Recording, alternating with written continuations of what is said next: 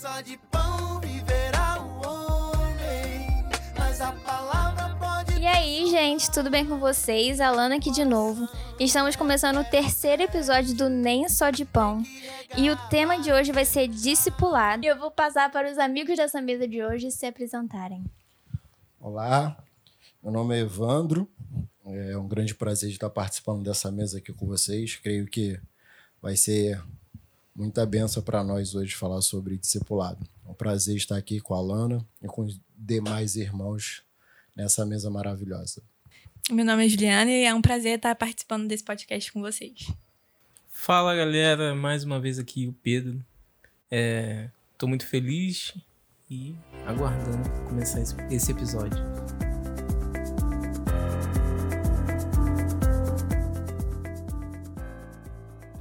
É, então, primeiro, o que seria um discípulo e o que é um discipulado? É, eu acredito que um discípulo é alguém disposto a pagar o preço de ser um imitador de Cristo. E o discipulado seria é, o processo ou mecanismo de ajudar a consolidar Cristo na vida de alguém. Só que o interessante é que as duas definições caminham juntas, né? Porque para você ajudar alguém a seguir a Cristo, você tem que seguir a Cristo. Então, eu acho que é isso. É, o que é de ser discípulo? Concordo sim com a Juliana. É, ser discípulo é se tornar algo com Cristo. É, eu costumo dizer que uma definição para você falar o que é discipulado é a gente olhar para Jesus. E o mais importante do que Jesus fez com os doze foi ter relacionamento. Então, acho que a gente pode botar agora, entre parênteses, o que seria discipulado é ter relacionamento com o próximo. É o que nós estamos tendo aqui. Nós quatro tendo relacionamento um com o outro para que nós possamos aprender mais de Cristo, sabe? É, muitas das vezes a gente acha que o discipulado hoje é uma coisa mais engessada. É algo que você bota numa cartilha e apresenta para alguém. Só que a gente esquece que é vivência. Jesus, quando escolheu os doze, ele vivenciou com eles ali. Foram três anos ali da sua caminhada ensinando eles, mas muito mais do que ensinando é você ter ali contato com a outra pessoa. E muitas das vezes a gente esquece disso, que discipulado é você ter contato, não é somente a pessoa lá e eu aqui, mas é você se dispor a estar com a pessoa. É ter intimidade, né? Ter vivência. Isso, é ter vivência. É, muitas das vezes a gente vive num mundo hoje que quase a gente fala, não tem um tempo. Como que a gente não tem tempo para estar na mesa com os irmãos? Como eu não consigo separar um tempo numa semana para estar compartilhando aquilo que eu aprendi, que Cristo deixou para a gente de tão importante? Como eu posso estar afastado da mesa de Cristo? Como eu posso estar afastado do corpo da comunhão de Cristo? Eu não posso. Eu preciso entender que isso é o primordial para nossas vidas. Então eu creio que discípulo, né, todo mundo sabe, ou se a gente for procurar, é aquele que segue, é aquele que acompanha o mestre, é aquele que aprende o seu mestre.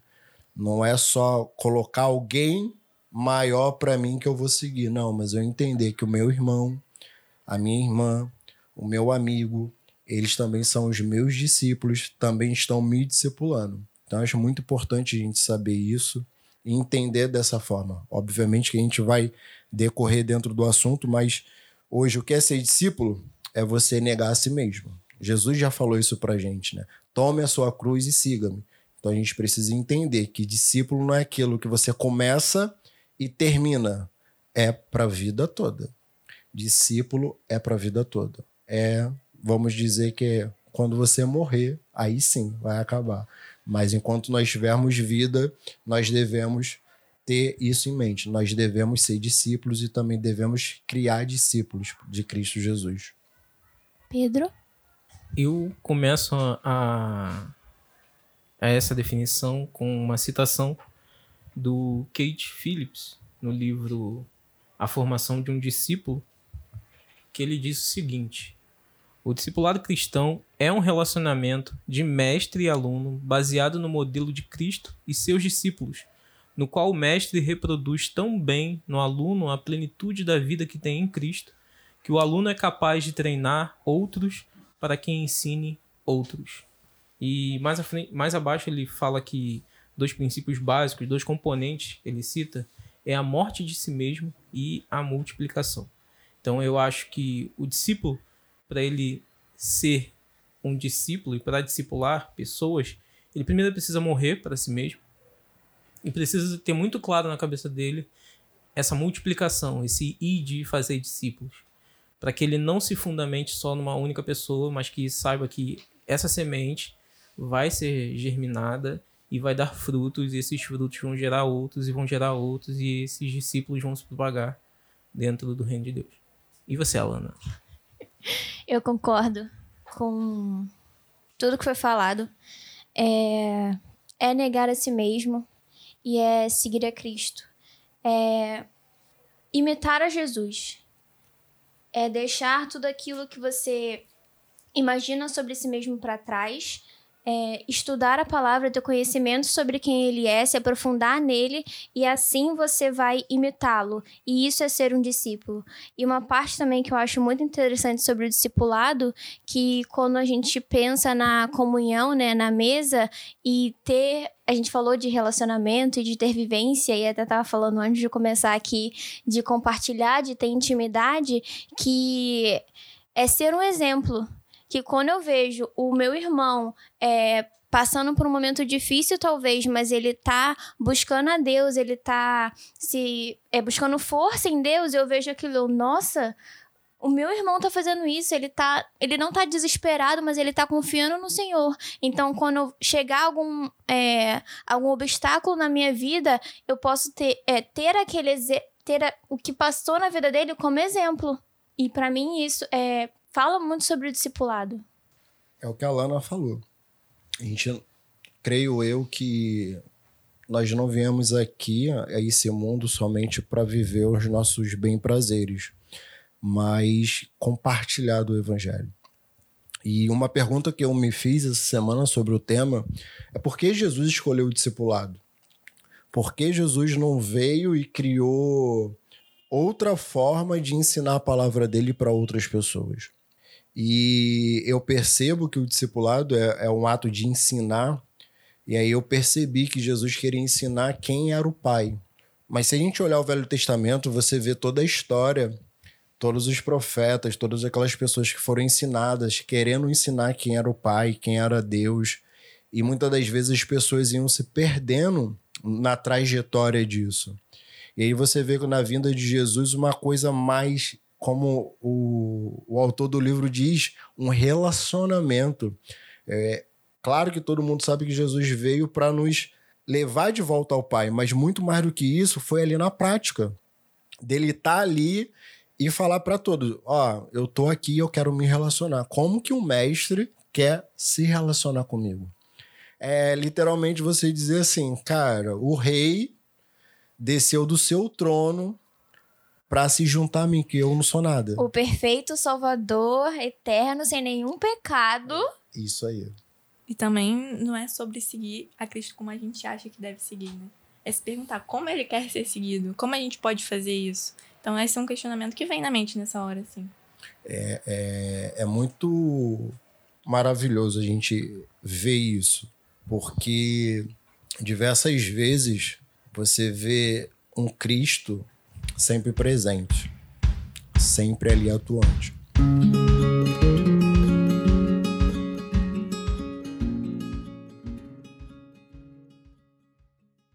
E levando já para uma outra outro ponto do que é ser discípulo é a gente olhar em relação às nossas igrejas hoje, né? É, como as igrejas hoje têm feito esse papel, seja por módulo de célula ou por módulo de PG, mas qual, é o, qual tem sido o impacto para a igreja hoje, para a gente poder levar o evangelho para essas pessoas? E a gente tem um exemplo de Atos. Eu acho que é algo tão maravilhoso que a gente pode ver Jesus mostrando para os doze que iriam começar essa trajetória de sendo discípulos dele e eles entendendo que ser discípulo de Jesus não era algo momentâneo, mas sim algo para a vida toda, que dava satisfação. Sabe quando você vê um filho falando com o pai e ele ganha aquele presente, o olho dele brilha. Eu acho que os 12 tinham isso, o prazer de seguir a Cristo. Mas não seguiam porque iam ser ricos, porque iriam ter os melhores empregos, porque teriam os melhores carros. Não, seguiam porque sabiam que aquilo era a verdade. E muitas das vezes o discípulo ele tem que saber o que é a verdade, quem é Jesus. Acho que o cerne disso tudo é você saber. Por que eu vou ser discípulo de Cristo? Por que você quer ser discípulo de Cristo? Quem é Cristo para você? E muitas das vezes a gente vê a igreja sem essa base. Quem é Cristo? Por que eu tenho que seguir Cristo? Será que é porque ele vai me dar algo? E a gente vê um evangelho muito que se você aceitar Jesus como o seu único suficiente salvador, você vai ter. Mas você já percebeu que com Jesus, creio que todo mundo vai entender, o renunciar a si mesmo é perda. Então eu não vou ganhar. Eu não vou ganhar esse mundo, eu vou ganhar a vida eterna. E aí é onde muitos discípulos desistem. E aí você consegue olhar, eram 12. 11 viveram dentro desse caminho. Cara, eu vou ganhar. Mas um falou assim: Eu quero as coisas desse mundo, que foi Judas. Mas o que é legal disso tudo? Para quem quer ser discípulo ou para quem quer discipular, independente da decisão que o seu discípulo vá tomar, Jesus sempre esteve ali com Judas. Sempre com amor, com alegria, com graça e com perdão. E muitas das vezes eu vejo, Alana, Pedro, Juliana, que hoje é muito difícil você ver pessoas dentro de uma igreja querer discipular. Porque é um trabalho árduo. É um trabalho que você tem que fazer com amor. Porque alguém fez isso por amor por mim, por você, e a gente hoje tem a oportunidade de levar. Porque não é só aprender para mim, Alana, mas é eu compartilhar, como você disse. O que eu vou compartilhar hoje com a Alana nesse momento? que Jesus é bom, que Jesus é um pai maravilhoso. E muitas das vezes é, eu gostaria de ouvir de vocês sobre isso, o, o quanto é importante de nós estarmos discipulando, mas com amor. Não fazer meramente para encher uma igreja de pessoas, mas saber que todos que estão ali têm o mesmo propósito de seguir Jesus. Eu acho que o, o discipulado ele envolve muito o reconhecimento de paternidade. Acho que quando a gente entende a paternidade de Deus sobre a nossa vida, isso automaticamente já acontece. Já começa a acontecer, na verdade. Você entende que aquele amor é tão grande que ele não pode caber só em você. E que ele não foi único exclusivamente só por você. E aí você vê irmãos ali que necessitam de um apoio, de um abraço, necessitam partilhar de vida, de unidade, porque eles fazem parte da mesma família. A gente já falou sobre isso em outros podcasts. Que a gente é família de Deus. E quando a gente entende que a gente está sobre o senhorio de Cristo e paternidade de Deus, e a gente está dentro da mesma família, é como se fosse instruir um irmão com outro irmão, sabe? e a gente dividir as nossas dores, compartilhar nossa casa, compartilhar nossa mesa, dividir o alimento, sem pensar em troca, sabe? Sem pensar do que a gente vai receber em troca, porque já foi pago tudo. Então, se tá pago, quanto mais chega a gente, mais o pai vai dar. Porque não vai ficar limitado naquilo. E aí, quando a gente entende que a gente tem uma paternidade bem resolvida em Deus, a gente começa a se sentir pai diante do discipulando. Quando a, gente, quando a gente pega ali um discípulo, a gente está auxiliando ele e, e, amando ele, a gente começa a exercer aquele, aquela paternidade, aquela, aquele discipulado tão a, a, dentro da vida, da família, de compartilhar tudo e tudo mais, que a gente começa a falar, cara, essa pessoa é um filho espiritual, essa pessoa tá comigo tanto tempo que eu tenho visto agora ele gerando outros frutos e gerando outros frutos. É igual, por exemplo, eu sou pai e eu fico pensando assim no meu filho quando ele for pai e no que eu tenho gerado nele para ele ser um pai. Se eu não discipular o meu filho, quem vai? Eu vou deixar para a igreja fazer isso? Se eu já estou sendo discipulado por Cristo? Então, tipo, eu entendo que, que isso precisa estar tá bem resolvido. E aí, quando a gente começa a semear na vida de outro, a gente fica doido para ver o crescimento. Mas o crescimento quem dá é Deus. E assim como dizem Marcos 4, se não me engano, o semeador foi lá o quê? colocou a semente. Depois foi o quê? Dormir. Porque o descanso é necessário, mas o descanso em quem? Em Deus. Que é Ele que vai fazer aquela a morte daquela semente germinar e sair aquela planta e gerar os frutos. O que basta para a gente é cuidar. Chamado para ser jardineiro de um jardim de Deus. É, exatamente. E assim, é, conhecendo o amor de Deus, a gente consegue discipular da forma que Deus nos chama para discipular, né? Porque em 1 João, se eu não me engano, fala que a gente só é capaz de amar porque ele nos amou primeiro. Então, conhecendo esse amor, a gente descobre que é um amor totalmente sacrificial. E se ele nos amou para nós amarmos, então meu amor pela Alana, pelo Evandro ou pelo Pedro tem que ser sacrificial também. Eu tenho que me livrar dos meus quereres para me dispor a eles, sabe? Sei lá, madrugadas, tá precisando de ligação? Chamar para conversar, você conhece. É, Deus também, ele, ele vai direcionando, sabe? Ele conhece os corações. Então, assim, ele dá e ele te dá numa responsabilidade confiando em você. Então, assim, é a nossa parte fazer isso, ter esse amor sacrificial.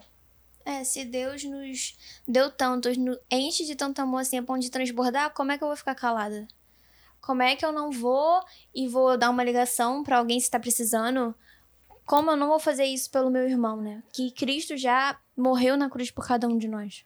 E a gente só fala do que a gente tá cheio. Então, assim, se a gente se encher cada vez mais de Deus, é impossível não ter o que dá para você, sabe? Esse é o ponto. A gente falou no primeiro episódio do, do, do Nem Só de Pão que é uma vergonha pro cristão quando ele não tem alimento para dar.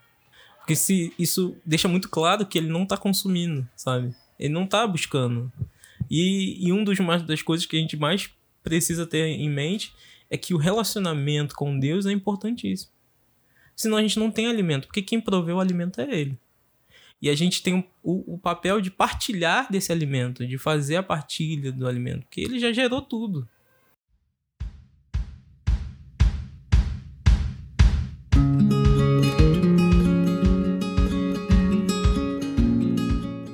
É, a gente já falou um pouquinho, mas acho que seria legal falar mais de alguns versículos o que a Bíblia nos conta sobre esse assunto?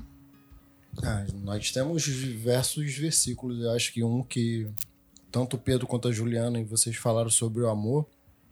E discipulado é amor, né? É você amar o, o seu, né? O seu irmão.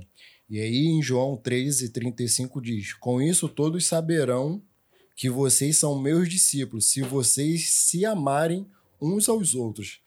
Então você vê que há um princípio eu só vou conseguir ser um discípulo verdadeiro se eu amar o próximo. E aí você abre uma grande lacuna, Alana, porque quantas vezes a gente se depara com aquela situação de uma pessoa entrar dentro da igreja e a gente não se importar com quem sentou ao nosso lado. A gente não dá a paz do Senhor, boa noite. A gente não tem aquela empatia de olhar e falar assim: é um irmão em Cristo que está ali do meu lado. Então, falar de amor constrange muito, demais. E o discipulado é isso, é amor. Como o Pedro disse, é uma paternidade. E é tão lindo quando o discipulado começa em casa. O discipulado não começa na igreja, o discipulado começa em casa. Mas quantos pais hoje, quantas mães não foram discipulados? Quantas pessoas hoje não sabem o que é ser um discípulo de Cristo? Então, hoje eu creio que é, esse podcast vai ajudar muito porque a gente precisa parar para entender isso. Eu preciso discipular meu filho. Eu preciso discipular minha família. Eu preciso ter a mesa dentro da minha casa. E outro versículo que é, é muito importante para nós, temos vários, mas acho que um que é bem legal para que nós possamos estar tá conversando Está em Mateus 28, do 18 ao 20. Então Jesus se aproximou deles e disse: Foi-me dada toda a autoridade no céu e na terra. Portanto, vão e façam discípulos de todas as nações, batizando-os em nome do Pai, do Filho e do Espírito Santo, ensinando-os a obedecer a tudo que eu ordenei a vocês. E eu estarei sempre com vocês até o fim dos tempos. Então você entende que Jesus ensinando a obedecer tudo aquilo que eu ordenei a vocês. Então hoje nós estamos trazendo à luz das escrituras o que o, Jesus, o, que o Senhor nos ensinou. E aqui a gente falou de amor. Então o primeiro ato de um bom discípulo, de um bom discipulador é você amar. E aí você vê qual é o segundo maior mandamento da Bíblia? Amar o teu próximo como a ti mesmo. Então aí a gente abre outro, outras lacunas vão se abrindo. Então, como é que eu vou discipular alguém se eu não me amo? Tem uma. É, eu tava pensando aqui numa pergunta que você falou de amor. Uhum. E aí, Jesus nos ensina a amar uns aos outros assim como ele nos amou, Sim. que você disse. Nós, que unidos a Cristo, temos a missão de discipular pessoas, como podemos amá-las da forma que Jesus amou? É aprendendo com as escrituras. E muito mais do que isso, Alana, é... se não for Jesus na nossa vida, nós não temos amor. Desculpa a expressão, seria sem Jesus na nossa vida seria um amor sem significado. Porque o amor de Cristo é como eu falei de Judas. Como é que a gente ama alguém que vai nos trair? Como é que eu amo alguém que fala mal de mim? Como é que eu amo alguém que vai me fazer mal? E Jesus nos ensina a ter esse amor como ele teve.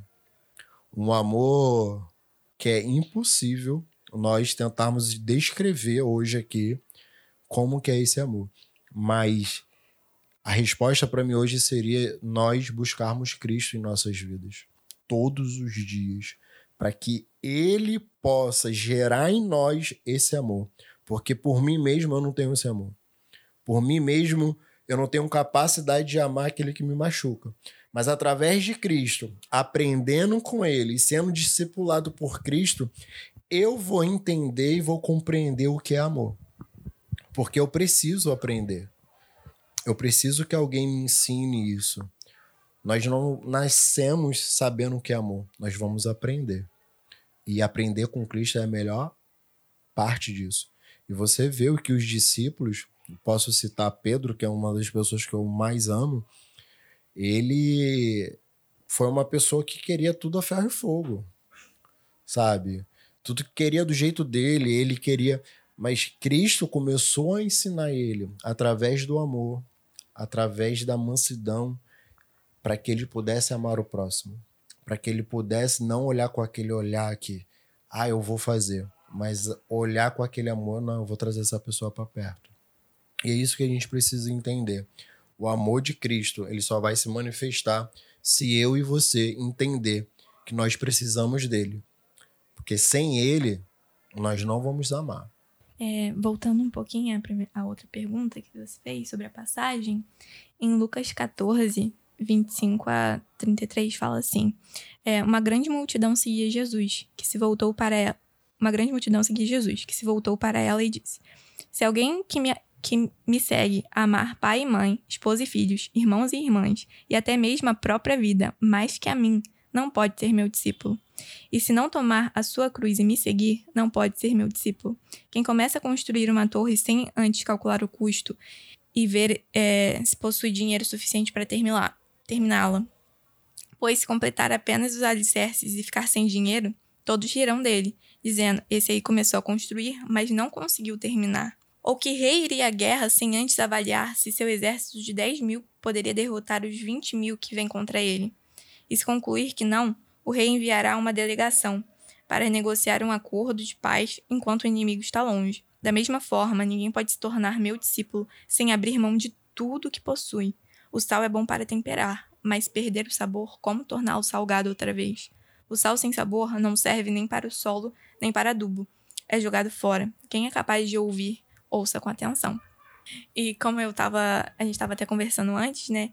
O, o livro de Jonas Madureira, do Custo do Discipulado, fala um pouco sobre isso.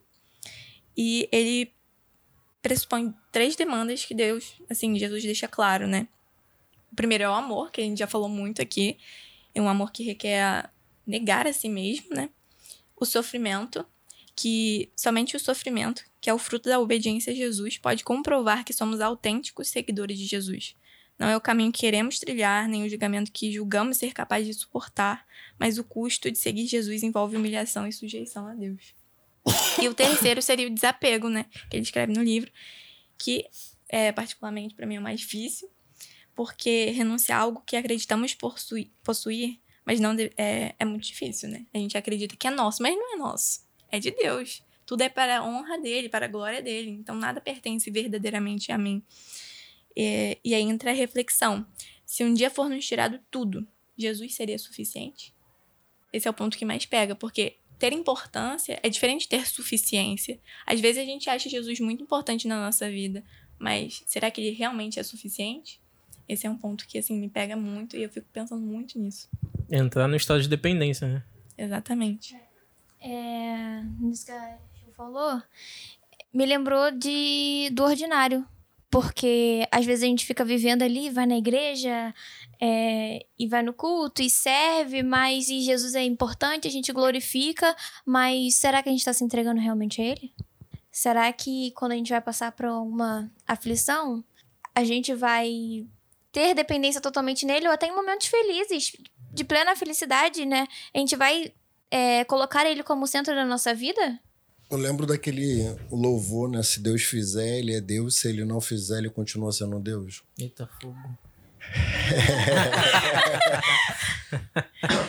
É muito isso, né? Porque eu tava conversando com, com um irmão essa semana, o Diogo, e eu falei assim para ele, Diogo, é, no mundo tereis aflições. E diz no plural, não diz no singular. Você vai ter uma aprovação. Então, muitas das vezes, você passar por tantas situações, e aí todo mundo pergunta: Poxa, será que Deus está comigo? Será que Deus esqueceu de mim? Isso é muito difícil de acontecer porque um pai nunca abandona seu filho. Um pai nunca abandona seu filho. E Cristo, ele sempre vai estar presente conosco, sempre vai estar ali do nosso lado. E a dependência tem que ser dele, não tem que ser do meu irmão. Por isso que o discipulado ele é importante, porque ele cria bases em você para você saber quem Cristo é.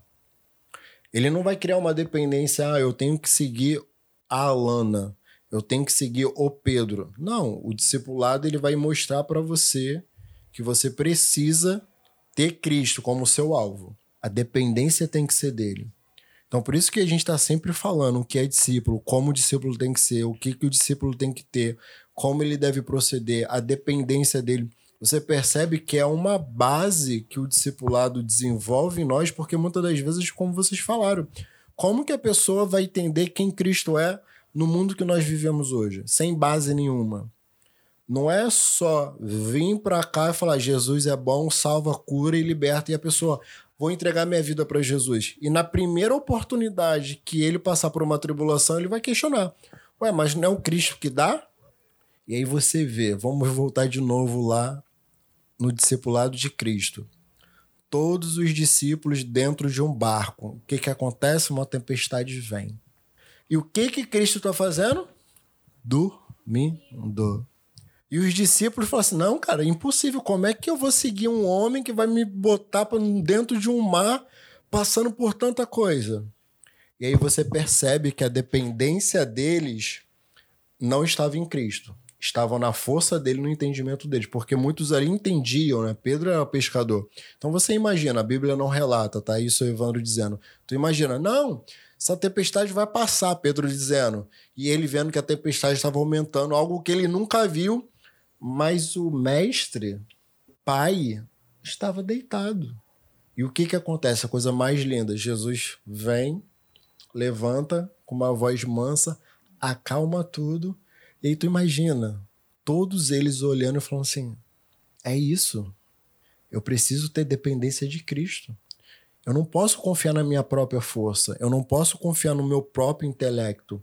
Nós estamos fazendo esse podcast, não é o que o Evandro acha, não é o que a Alana, o Pedro e Juliana, mas é o que as escrituras revelam para nós. O que as escrituras têm a nos acrescentar para que nós possamos passar adiante. Não, tava, não vai estar tá escrito no podcast, assinado por Evandro. Não. O que pessoas comuns estão falando de Cristo Jesus, como o que é de ser discipulado. Como você tem que ter essa vivência. Então a dependência, ela é um carro muito importante para que a gente possa dia a dia ter dependência somente de Cristo. Eu não posso em momento algum desfocar o meu olhar para que eu venha confiar no homem ou em qualquer outra situação. Eu preciso entender que a dependência tem que ser dele. Eu não posso fazer nada. Se Jesus dependia do Pai, quem sou eu para confiar em mim mesmo no meu próprio braço? Não tem como. Seria, acho que até anti-bíblico para mim falar assim, cara, eu vou confiar em mim mesmo porque eu vou ganhar tudo, eu vou ter tudo. Então acho que nós devemos sim ter dependência. Cristo, nós dependemos dele todos os dias. É, tem até uma passagem que fala sobre isso, né? Em Provérbios, eu acho. Maldito o homem que confia no próprio homem. Sim, Deus já falou. Não vai. Não coloca sua expectativa. Ah, beleza, tá me discipulando. Mas não coloca sua expectativa totalmente nele. Esse não é o ponto. Esse não é o objetivo. O objetivo é te direcionar para é, você ter um relacionamento profundo e mais íntimo com Deus. Então, se sua expectativa estiver no homem, me desculpe, mas ele vai falhar. Todos nós falhamos. Então, assim, se é isso, se é isso que você se encontra, redireciona isso, porque vai dar ruim. Deus fala, cara. Deus fala. Ele fala. Então, nossas expectativas têm que estar realmente em Deus e no que ele está nos propondo, sabe? Eu acho que esse é o ponto. Importante, né? Quando nós somos muito disso, né? Olhar para o homem como um referencial para nós. Né? É, temos pastores conhecidos e muitas das vezes a gente olha para aquela pessoa como, nossa, essa pessoa é tão cheia de Deus, mas nós esquecemos que são pessoas falhas como nós. São pessoas que erram como nós também. E todos que querem exercer esse papel de discipulado, o que ele tem que ter em mente é: não olha para mim, olha para Cristo. Exatamente. Obviamente que eu preciso, como a gente falou no início, o Pedro até comentou, vocês comentaram, como é que eu vou dar algo se eu não tenho? É, então, primeiro, para eu ser um discípulo, eu preciso ter. E o que você tem para oferecer? O que você tem para dar? O que você tem para dar para aquela pessoa que está ali te pedindo o pão, o compartilhar? Então, assim, é muito importante o que a Juliana falou. A gente não deve olhar para homens. E você vê que a nossa comunidade cristã ela é muito voltada para o homem. Ela não é voltada para Deus. Porque é o que ela falou. Porque, vou abrir um parênteses, porque nós vivemos tantos escândalos assim? Porque vivemos tantas dependências de homens. Ah, porque pastor saiu da igreja, metade da igreja vai embora. A nossa motivação é Cristo? a nossa motivação é Cristo mesmo, ou nós estamos movidos porque homens estão falando, mas nós esquecemos que o véu foi rasgado e nós temos livre acesso ao Pai. Então, devemos ter muito cuidado. Se você que está ouvindo quer ter um discípulo ou quer discipular, reflita Cristo, sabe? Eu acho que nós devemos falar muito mais de Cristo do que falar das nossas próprias experiências, né? olha o que, que aconteceu. Jesus fez isso. Ah, mas ó, tem na Bíblia. Eu acho que a Bíblia, por si só, ela responde todos os nossos questionamentos. E quando nós formos citar citações da nossa própria vida, é mostrando que eu não sou maior, mas Cristo é maior em mim. O que Cristo fez na minha vida. Porque o que você vê hoje, não, porque eu, eu, eu, não é eu, é Ele. Que Ele cresça e eu diminua. Então nós precisamos entender isso. Por que eu tenho que engrandecer o eu? Por que eu tenho que correr atrás de alguém? Porque eu não posso estar com meu irmão compartilhando do evangelho de Cristo.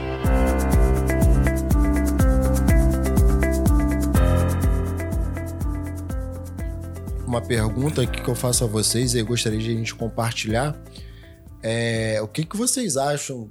Como nós deveríamos não só ter o discipulado como algo superficial, sabe? É, eu participo de discipulado há mais de 10 anos e eu vejo pessoas começando, parando, desistindo, é, não tendo aquela continuidade. A gente vê muito disso.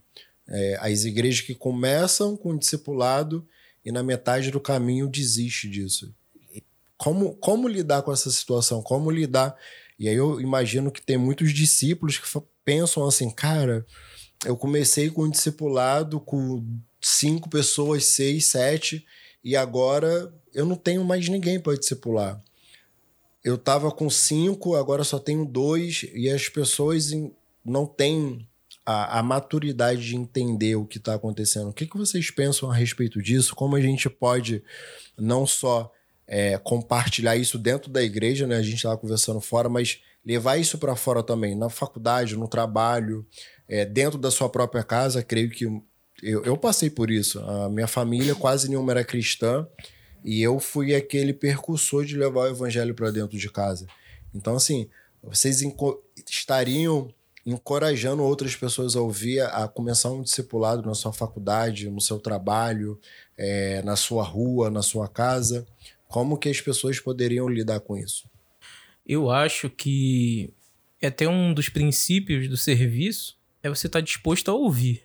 Muitas pessoas querem falar hoje. Se você reparar, tanto que um dos maiores problemas que a gente tem hoje é a questão de depressão, ansiedade, que pessoas têm alimentado muitos sentimentos, reprimido muito dentro de si, e aí vão para psicólogos para falar e tudo mais. É claro que tem casos que não tem como não ir, mas eu acredito que as pessoas têm falado muito pouco, porque também tem muita gente, tem pouca gente para ouvir e aconselhar e cuidar e ser amigo e ser família.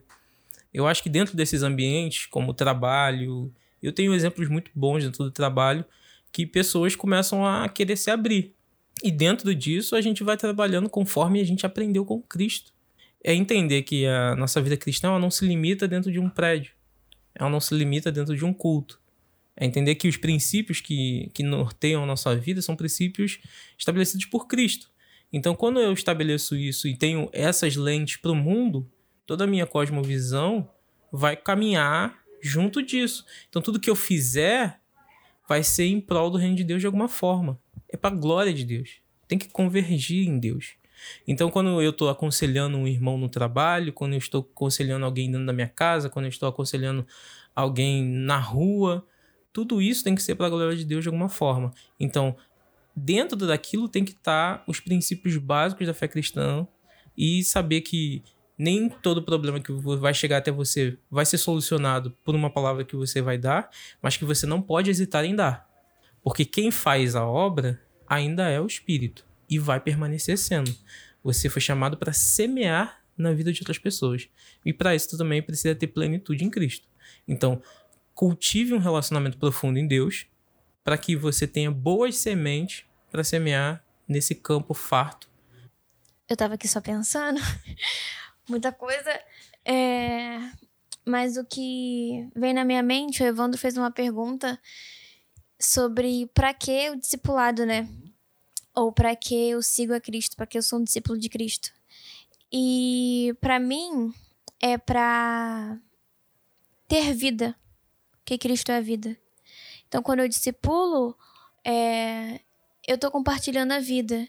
E por que eu não iria compartilhar a vida?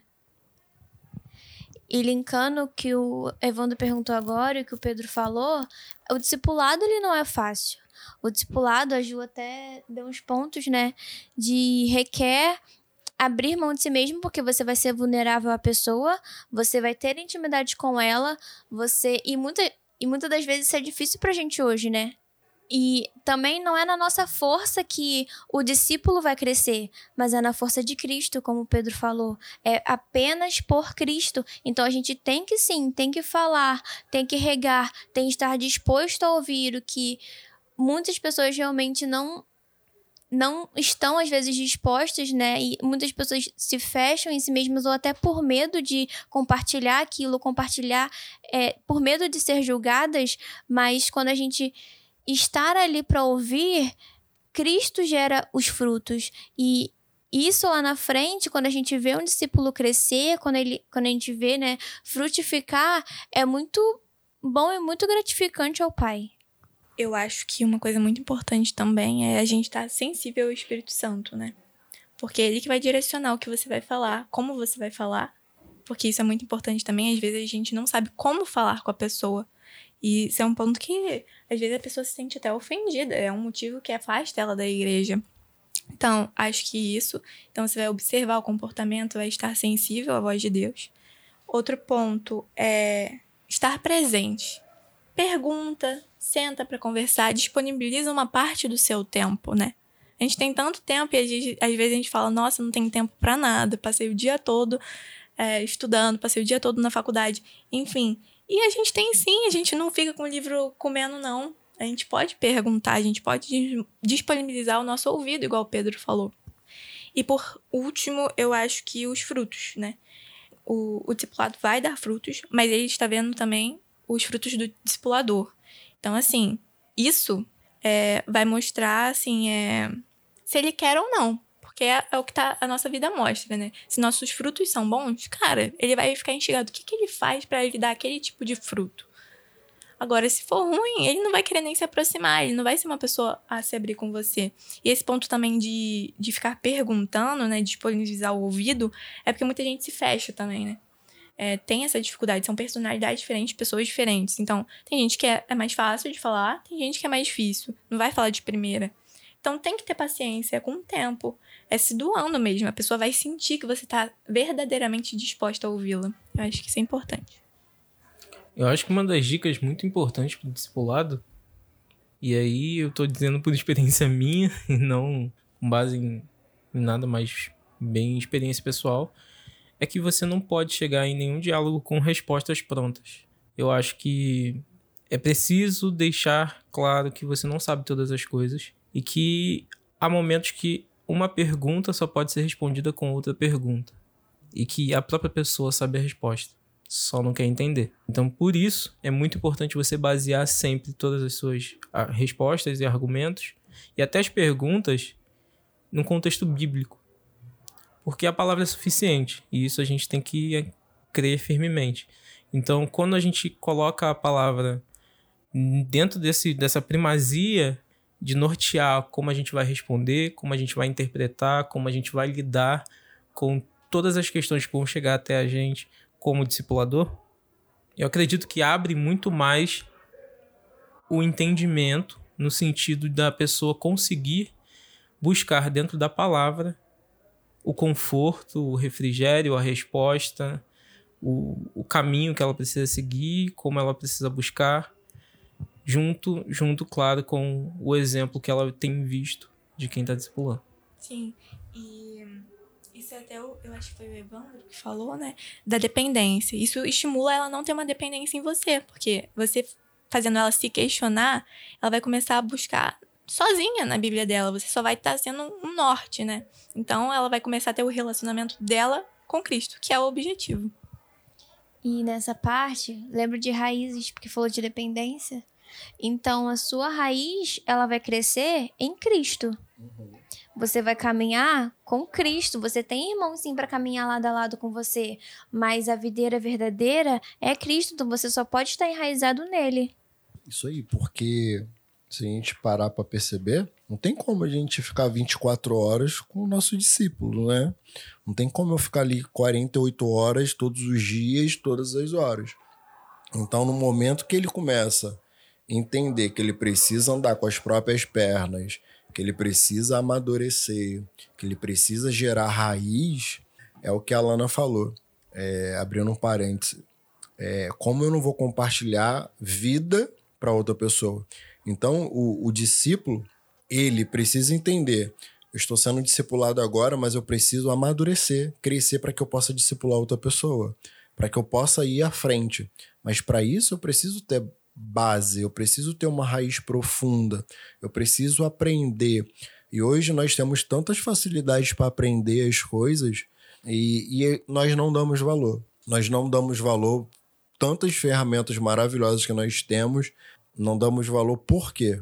Acho muito por conta disso, por faltar o, o calor humano de você estar tá junto, estar tá em comunhão. É, discípulo, falar sobre discipulado, eu sempre lembrar de Atos, cara, a primeira igreja. Eles reparti, repartiam tudo, vendiam tudo, andavam unidos, comiam juntos. E hoje nós não conseguimos fazer isso.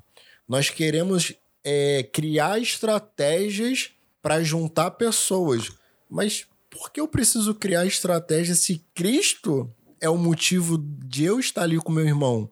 Como a Lana disse, se eu quero vida, eu preciso ir atrás de vida. Eu não preciso ir atrás de um show gospel, né? Obviamente, gente, não vou colocar que seja errado ou certo, tá? Mas a gente poder entender que estar em comunhão é muito mais do que você ir uma vez por semana na igreja, você ver uma pregação sozinho em casa.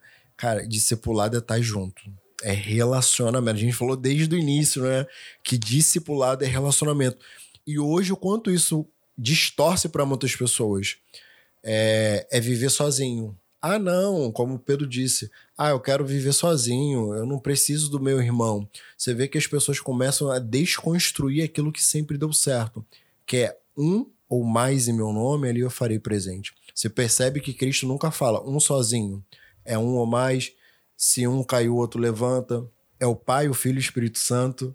Sabe? É uma harmonia e precisamos bater nessa tecla.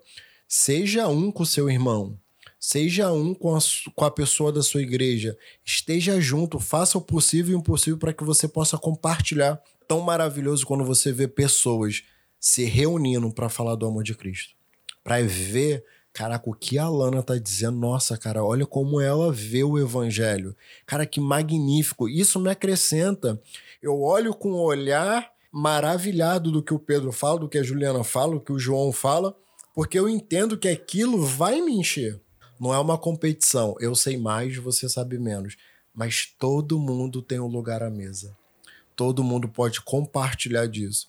Então eu acho que o relacionamento que nós devemos ter hoje, ele precisa ser massificado, tem que crescer diariamente. E o relacionamento abre portas para vulnerabilidade, que é onde a gente começa a confessar, né? Uhum. Confessar é uma, eu acho que uma das principais chaves também, porque um livro que eu li do Israel Subirá, Mate Seu Dragão, é, tinha uma frase, frase que falava assim: é, quem confessa tentação não confessa pecado. Porque se eu te. É, vamos dizer assim, você sabe que a minha vulnerabilidade é nessa área. Então você vai estar constantemente, vamos dizer que você é meu discipulador, Evandro. É, você vai estar constantemente me, me, me guiando, né? Me dando um norte nessa área. Então você vai estar sempre perguntando. Então, assim, antes de eu pensar em fazer, falar, caramba, semana que vem o Evandro vai me perguntar disso. Sabe? É, então é, um, é uma boa estratégia isso. Eu acho que é a, abrir mão do direito de ser indivíduo para poder partilhar de um corpo, que é ser igreja, né? Viver em comunhão, Que viver a em gente comunidade. falou até no último episódio, né? Exatamente. É benção.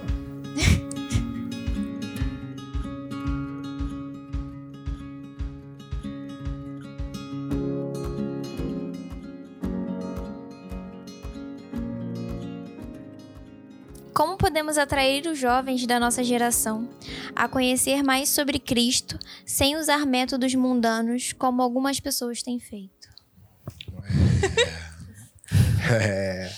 Então, Eu posso. é muito, é, é, é muito boa a pergunta, porque isso vai abrir agora um. fazer todo mundo pensar. É a pergunta que a Lana faz pra mim, eu faço pra todos esses que vão ouvir. Será que Cristo não basta? Será que Cristo não basta, cara? Sabe, Pedro, eu, eu, eu me deparo a ficar me perguntando para que eu preciso criar estratégias se Cristo é o suficiente Salvador? Eu tava, vou voltar, né? Eu tava conversando com o nosso irmão Diogo. Eu falei assim, Diogo, você já parou para perceber que nós não temos valor nenhum? Aí ele, por quê? Tem uma passagem na Bíblia que diz assim: se não tiver pessoas para clamar, quem vai clamar? As pedras. Então, assim, sabe?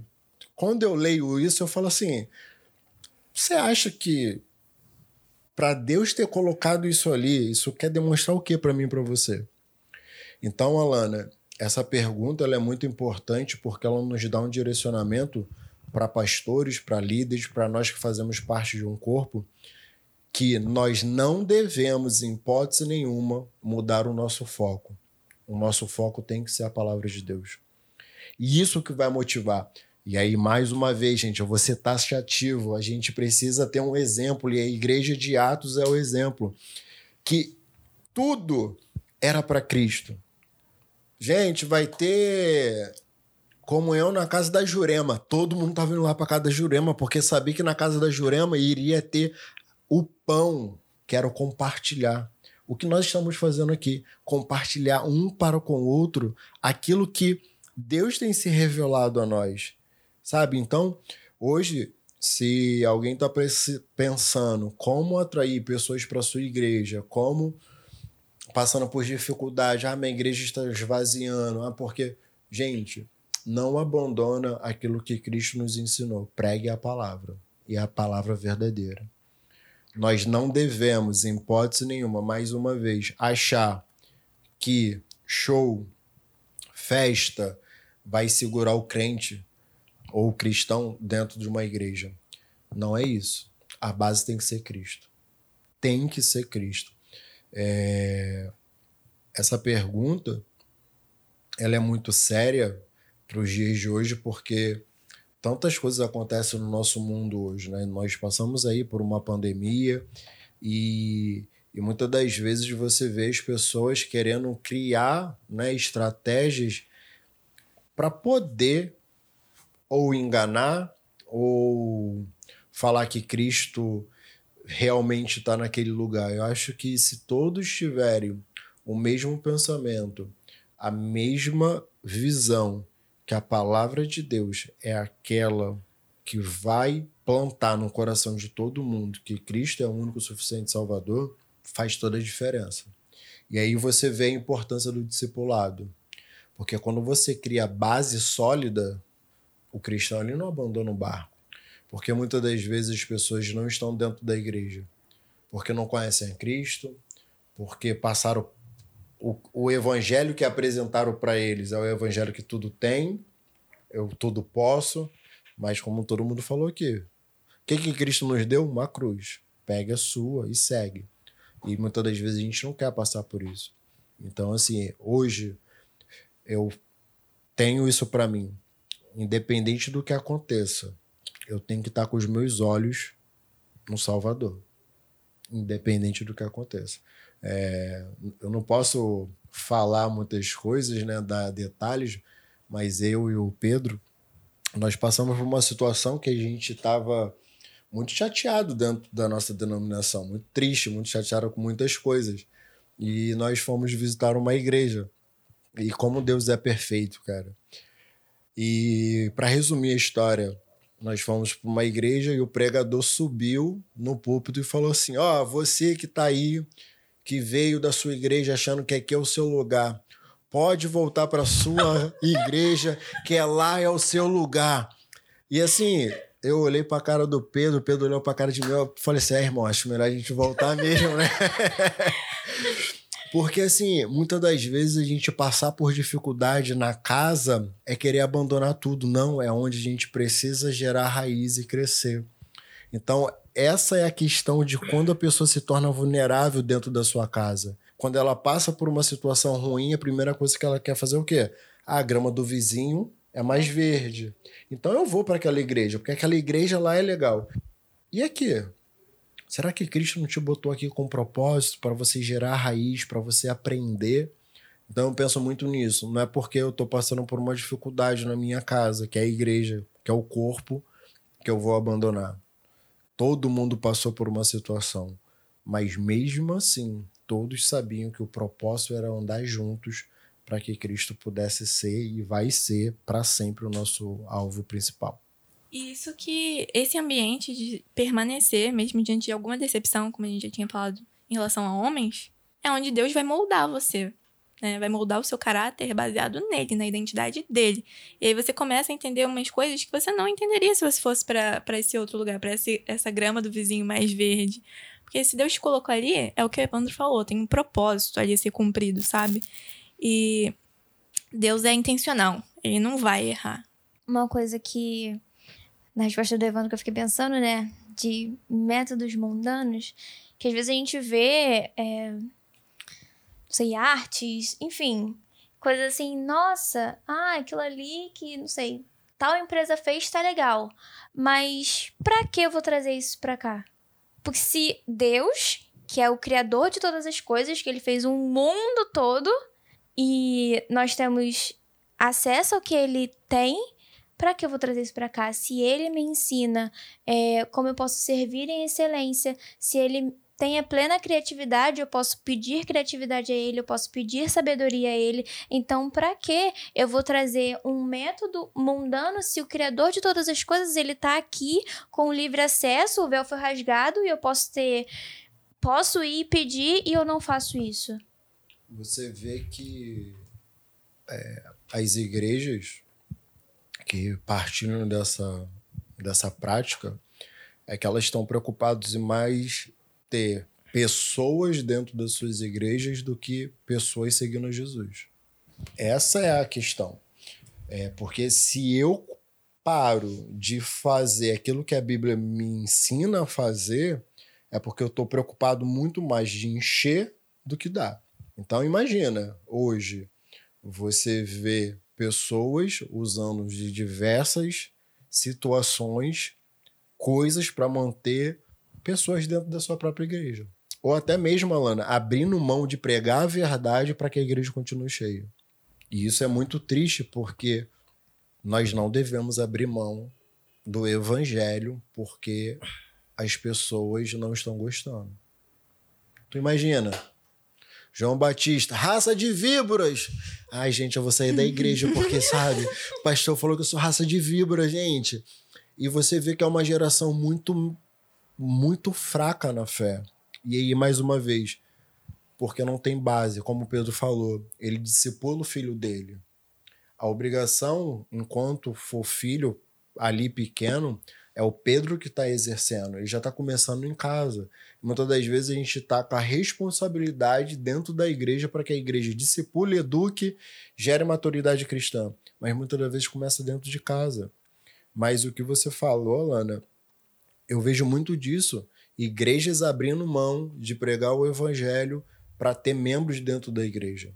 E aí eu pergunto: é melhor ter membro dentro da igreja ou ter poucos, mas seguindo a Cristo Jesus? Porque as pessoas estão se curvando diante de tantas coisas ruins. É o que você falou. Por que eu preciso dessa prática? Se Cristo é a verdade. Tu imagina Jesus abrindo mão de pregar o evangelho porque as pessoas não estavam seguindo ele. Ele tinha um foco. Então eu acho que isso é importante para nós hoje. Não é porque eu não sou pastor que eu não tenho que ter esse, esse entendimento. Eu preciso entender que eu sirvo e sigo a Jesus. Eu não preciso ter a igreja cheia para dizer que Deus está ali. Eu não preciso dizer que a igreja precisa estar vazia para dizer que Deus está ali. Eu preciso entender que Cristo, dentro de mim, junto com você, com todos que estão aqui, nós vamos andar juntos. Então é triste, né? Você vê igrejas abrindo mão de pregar o evangelho ou usando de estratégias não cristãs para poder encher a igreja para dizer que Deus está ali. É o que o, o pastor Paulo até fala, que a gente tem preocupado muito em fazer culto bonito para crente mal resolvido, em vez de tentar resolver o crente para ficar com o culto do jeito que tá. Porque naquela época, os, e os pastores mais antigos, eles sempre falam isso. A gente não precisava de ter um baterista, um, um guitarrista, um tecladista. A gente tinha um pandeiro, às vezes tinha um violão, e às vezes era só gogó. É, isso aí. E o Espírito Santo vinha e fazia a obra. Por quê? Porque a gente estava preocupado no relacionamento. A gente não estava preocupado em fazer culto bonito. Não estava preocupado em entreter quem está ali assistindo. Que acaba que a reunião perde o foco dentro disso. Não é a reunião dos santos. É um culto que eles denominam como se fosse um show. Não, aqui agora a gente vai preparar o show, vai chegar o entretenimento, às vezes, às vezes vende até ingresso. Não, é para a obra. Aí até deixa de ser um culto, né? Aí até, não, mas já perdeu Perde o pra- propósito é. há muito tempo aí. Aí fica lá um monte, fica mil, duas mil pessoas, aí fala que duas mil pessoas aceitou o evangelho, mas ninguém quer tratar, ninguém quer cuidar. E aí entra o discipulado. Porque se a gente tiver um discipulado estabelecido, a gente vai fazer um culto com o que a gente tiver, aonde a gente tiver, para crente bem resolvido. Porque entendeu a paternidade, entendeu o relacionamento e entendeu a multiplicação. Então ele vai se dedicar a fazer o quê? Discípulo. E aí, quando ele vier para reunião, ele não vai vir para reunião só para se alimentar. Ele vai vir para reunião para partilhar. E aí ele entende o propósito. Hoje você entra em algumas igrejas, você parece estar tá entrando num, num filme, né? Tem. É triste, cara. E assim, no, é triste você, nós estarmos falando disso numa época onde nós temos tudo, mas ao mesmo tempo temos, não temos nada. Como o Pedro falou, na época dos nossos pais não tinha nada. E era uma igreja fervorosa, uma igreja que estava ali buscando, uma igreja que tinha. Ah, mas é outra geração. Beleza, é outra geração, mas Cristo continua sendo o mesmo. E isso que. Desculpa, mas talvez você que está ouvindo, ou eu mesmo já falei muitas vezes, nós damos muitas desculpas para não seguir Cristo. Ah, eu não tenho tempo. Ah, porque tá chovendo. Hoje tem Uber, cara sabe? Hoje tem Uber. Tem noção disso? Tu imagina naquela época andar dois quilômetros. Minha mãe falava que minha mãe ia de Nova Iguaçu a Juscelino com, com meu irmão e eu andando, cara. Pra quem mora em Nova Iguaçu. Irmãzinha da sacolinha e a, e a sombrinha. A sacolinha, a toalhinha, a é, sombrinha. Sabe? E hoje, poxa, por que você não veio pra igreja? Não, porque. Jogo ah, do Flamengo. É, jogo do Flamengo. Olha os flamenguistas aí, ó. então, assim, eu acho que o que tem que motivar a nossa permanência na igreja é o que o Pedro falou, cara, é compartilhar. Acho que nos episódios anteriores, né, a mesa e o pão, o relacionamento, a multiplicação, a paternidade, a vida, como a Lana disse, os princípios que a Juliana compartilhou se nós não tivermos isso, em vão será o nosso trabalho, sabe? E aí entra nessa questão que muitas igrejas estão perdendo a, o seu foco, perdendo a sua direção. É... E nós, como igreja, nós temos que tomar uma posição em relação a isso. Qual é a posição? Não desistir, Alana. É não desistir. É não se curvar diante desses dessas situações. E aí a gente lembra de Daniel e tantos outros, né, que não se curvaram mediante uma situação ou uma pessoa, mas permaneceram, permaneceram ali. E interessante que olha como a igreja lá em Atos, gente, lê Atos, lê Atos.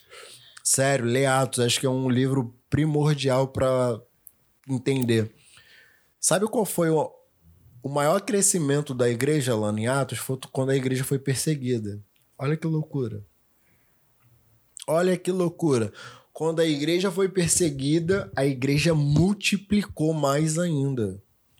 Você vai ler do versículo do capítulo 7 em diante, ali quando a gente vê a morte de Estevão, e a igreja crescia absurdamente. Como que pode isso? Será que hoje, se nós passarmos por uma perseguição, a igreja vai crescer? Sabe, tem aquele louvor. É, eu não sei cantar, não, gente, tá? Mas são algumas frases, né? É, que não seja preciso que se levante outra geração que vá avante, sabe? Então acho que a gente não precisa que venha uma outra geração. O momento é agora. O momento é agora de nós buscarmos a revelação de Cristo. Então, meu irmão, meu amigo, é, busque Cristo, sabe? Se você não tem discipulado na sua igreja, se você não tem é, na sua casa, comece a fazer. E não é um discipulado engessado, é o compartilhar do pão. Né? Ah, às vezes, ah, eu tenho que fazer uma célula, eu tenho que fazer um PG. Não, cara. É você compartilhar, é você ter o que compartilhar na mesa. Eu acho que todo cristão ele tem que entender isso. Agora, um parêntese, quando você vê que a nossa igreja precisa amadurecer, você fala assim: Poxa, vamos falar de Jesus? Tu já viu todo mundo olhar um pra cara do outro e ficar quieto? Sabe? Gente, falar de Jesus. É, Jesus. É, sabe, a gente precisa. Como que a vida que ele me deu, eu não vou ter algo para compartilhar, né?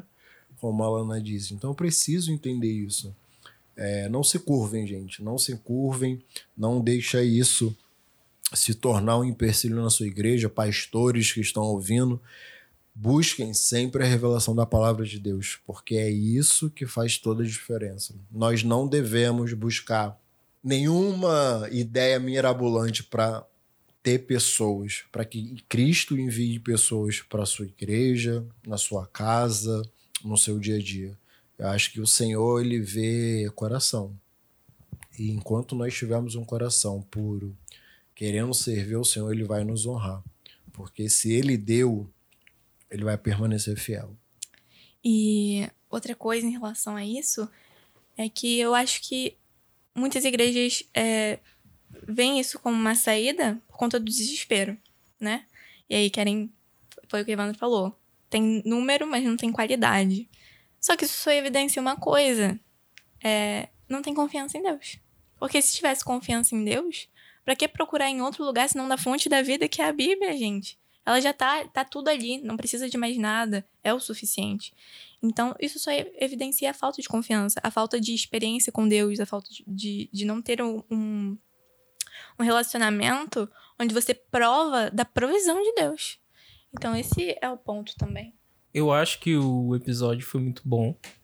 É, acho que as, essas considerações foram importantes. É, acredito que a galera vai ficar muito estimulada com o discipulado agora. Com certeza. Mas a galera vai com calma. É, se sua igreja não, não tem essa cultura ainda, é, respeite sua liderança. Não, não ultrapasse os limites. Entenda que submissão, obediência, é, amor é, é importante. Então, mantenha-se na linha, digamos assim. Mas não deixe de falar do amor de Cristo. Porque se, na verdade, sua igreja te proíbe de falar do amor de Cristo, você tá na hora de buscar uma outra igreja. Então, é, esse foi mais um episódio de Nem Só de Pão. A gente está muito feliz que já está no terceiro episódio. Temos tido feedbacks muito, muito gratificantes. E eu espero poder sentar nessa mesa com você que está me ouvindo. Se Deus quiser, você vai estar aqui falando com a Quem gente. sabe você não é o próximo, né? Quem sabe você não é o próximo. E é isso. No próximo episódio a gente vai falar sobre um tema que é muito importante e que vai te fazer acender vários alertas e que começa num discipulado também, que é a conversão. Então já se prepara aí, já estuda junto com a gente, pra gente estar numa mesa aqui riquíssima e você compartilhar depois com a gente sobre o que você entendeu desse episódio. E é isso, galera. Foi um prazer estar aqui com vocês novamente. E até o próximo episódio. Deus abençoe a todos. Foi um prazer único. E encorajo a você. Tenho um prazer enorme de poder compartilhar da palavra de Deus. E como o Pedro disse, vá com calma, né? Se a sua igreja ainda não tem essa, essa base, ore a Deus. Ore a Deus, primeiramente, entregue o caminho a Ele e com certeza é, nós vamos colher grandes frutos. Não só nossa igreja, mas como um corpo no geral. Foi um prazer, Pedro. Obrigado, Alana, pelo convite. Obrigado, Ju. Que possa ser vários e vários momentos como esse com vocês, tá? Muito obrigado mesmo. Foi muito bom estar com vocês e pra pessoa que vai ser convidada no próximo episódio, não surta, gente. Não acontece nada demais. É só uma conversa e é isso. Muito obrigada pelo convite. Fiquei um pouco nervosa, vocês me deram um susto, mas tá tudo bem. Sobrevivi, gente. Fechou!